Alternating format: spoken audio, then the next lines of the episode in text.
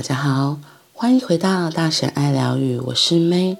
今天的做自己还是做罐头？我们要来说的是启动与人的接触。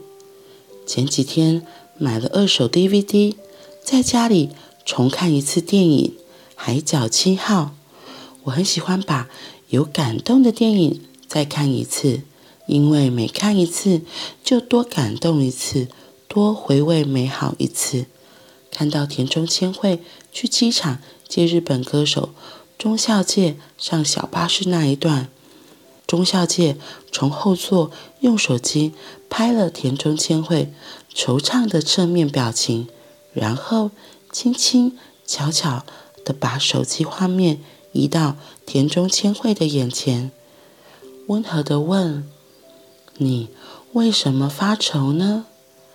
那声温柔的“你为什么发愁”震撼着我。两个才刚在机场相遇的人，因为那个小声温柔的关心话，就开启了接近的可能。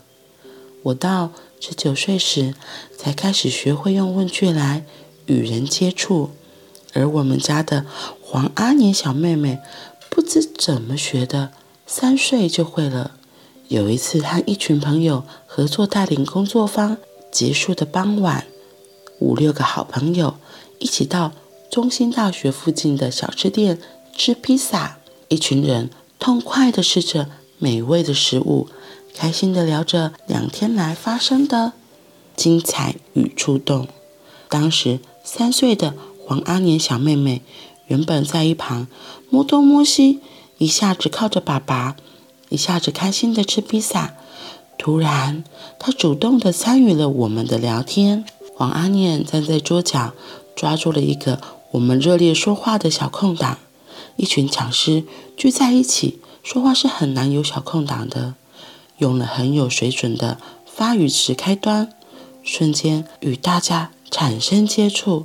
他语音上扬的对着叔叔阿姨说。哎，你们有没有去过科博馆？原本激烈说话的场面，突然全场安静，因为小妹妹主动参与了我们。大约五秒的诧异空白之后，一群专业的心理治疗师都很有诚意的，此起彼落的赶紧回应说：“有，我们有去过，有啊，你喜欢科博馆哦。”停了三秒钟，小妹妹思考了一下，又出招了。黄阿年小妹妹再度发问：“那你们有被当过吗？”这下子大家就不知道该怎么回答了。齐堂叔叔读书时都是全勤，哪有过被当的经验？还好到英国读研究所中辍的宝如阿姨有经验，她发现全场只有自己有这样独特的故事，所以。非常积极的回答说：“有，宝如阿姨读书有被当过。”在一旁已经笑出声的我，赶紧接话：“黄阿年问的是，你们有被烫过吗？因为他前两天被摩托车排气管烫到啦。”黄阿年的国语处于超可爱阶段，他每次说我要来看一看，都会说成很有力量的：“我要来干一干。”哈哈，这样一来，大家就都能回答了。在台湾长大的孩子，谁没有被摩托车排气管烫到过呢？所以叔叔阿姨又都很高兴地回答说：“有有有，我也被烫到过。”这样一来，原本在一旁无聊的小女孩，瞬间就与大家有了连结。一个问话。开启了一个接触，甚至创造了一点点的亲近感。而黄阿年小妹妹所做的，正好就是启动接触。启动接触，在长大以后，往往越来越难，因为太多的挫折经验，让我们决定算了，不要主动，不然又要挫折难受了。可是不主动启动接触，人和人就失去了接触的可能。启动接触可能挫折，同时也带来亲近的机会。我的做法就是，管他的，多试几次，总有一两次会开启亲近的可能。就像萨提尔说的：“不要怕做梦，多做几个梦，就会有几个梦想一下子不小心实现了。”我带着这样的心情去启动与人的接触。怎么样好好的问问题，或是问出关键的问题？嗯，我觉得除了句子本身，还有说话的语调、态度也很重要。像这里，他举田中千惠的例子和中孝介。中孝介问说：“你为什么发愁呢？”因为他有拿出他拍的照片。然后他问的语调又是很温柔的，这个就是又好奇又关心这个人。当一个人再深的心情低落的时候，然后被这样关心了，被这样好奇了，我觉得真的会，我自己觉得就是好像突然有人懂了，然后。哦，这个人是在关心我哎，那很容易心里会打开，会想要被靠近，也会比较有机会说出自己心中想说的话。我觉得人和人相处都是渴望能够被了解的，然后特别这种温柔又关心的话语。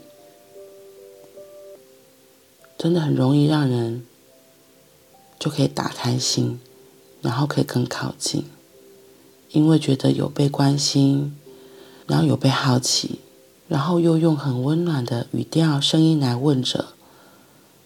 我觉得这也很像在呃智商里面，很容易就是用这样子的语气、态度来和人说话，对，总。比如说，如果你是说“嗯，阿里金妈写安装”，这种语调就是可能就比比刚刚说的“你为什么发愁呢”这两个话就是听起来就是不一样的感受。嗯，所以除了句子本身很重要，语调、态度，你的心态也是很重要的，会让人家想靠近，或是根本理都不想理你。嗯。然后后面那个黄阿年小妹妹可爱的问句，你要问的问题是让人家可以回答的。你没有被当过吗？然后那个当，其实这个问题也是，我觉得也是很私人。有些好面子的人可能就会觉得干你屁事啊。然后再就是，他如果有这个经验，他也可以选择。就像如果他真的有被当过，其实被当。像如果好坏对错抓特别紧的，他可能就会不太想回答这个问题。一来可能觉得有被当是一个很丢脸的经验，那如果没有被当的经验，就说哦没有啊，啊没有就据点了，你知道吗？除非是有，才可以一直回答说哦有啊，我之前的时候因为怎样怎样不好，像我自己可能就是哦以前英文不好，所以英文被当过，然后都还回去暑修，就可以一直讲一直讲到暑修怎么样。这个话题就可以延续性的说下去。那如果你问了一个问题是，没有没有被当过，哎，就没有了，就真的就没有了，没有办法继续开启一个新的话题。这个也很像我们之前在学问问题的时候，在学校，你怎么关心一个人，靠近一个人，绝对不是问 yes or no 的问句，因为 yes or no 很容易就句点。老师都会说，你要问的是开放式的问句。开放式的问句，怎么让这个人可以愿意，或是怎么让这个人可以回答什么，然后可以说很多。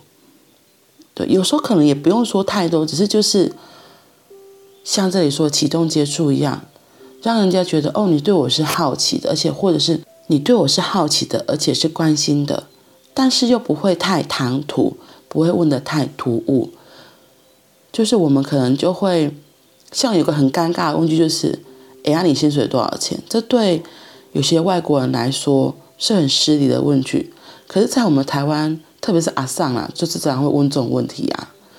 对，所以我们可能会觉得哦，好没什么。可是对于有些国家人，就会觉得这个是禁忌的问句。嗯，所以问问题真的很重要。怎么好好的问问题？我觉得主要就是你的心态，还有就是开放式的问句，让人家觉得哦，这这个问句是很舒服，是想靠近的，而不是不舒服的问句，大家就不会想要继续回答，这个话题就会终止，或者是没有相关的经验。就真的会终止。问问题真的是一门很高深的艺术啊！可是也因为问对了问题，就有机会可以跟彼此靠近一点。就像他这里说的“启动接触”。补充一下哈克说的，可是，在不会问问题之前，到底要怎么问？他这一篇的后面有讲到一个很重要的重点，就是不要。怕受挫，他说：“我们人长大之后，可能以前不会问问题的经验，会让我们变得害怕问问题。可是，我觉得就是要提醒自己，这都是一个学习的过程。你去做有机会，不做就都没机会。所以他举萨提的例子说，要多做梦，因为你有做了，就有可能会实现。所以问问题也是这样，有时候一开始。”不知道怎么问，或者是你可以从亲近的朋友开始练习。哎，不过我觉得就是多练习嘛，练习几次。如果这个朋友是真的有缘跟你，可能这个朋友是真的跟你有缘分的，他甚至也会直接跟你回应说：“我觉得你问的这个问题不太适合。”哎，其实这个回答就是很重要的，它就是另一个开始，你都可以问说：“哦。”那我问了什么问题让你觉得很唐突？就是因为有了问题，才有了对话，有了对话就有机会可以更靠近、更了解。有时候这个人不小心的回，你也可以突然想哦，所以我这样问，原来是人家会觉得不舒服的。嗯，所以小朋友们或许，我觉得不管小朋友或是我们自己，都可以知道说哦。到底要怎么样好好的练习说话？怎么样好好的透过练习一次一次的练习尝试，可以让自己也更了解说，哦，是这样子啊，嗯，所以不要害怕，多问几次，多尝试几次，就有机会可以跟别人更靠近。其实，在靠近别人过程中，你也有机会可以更了解自己。这是很有趣、很有意思的一件事情。问问题，好啦，那我们今天就到这里喽，我们明天见拜拜。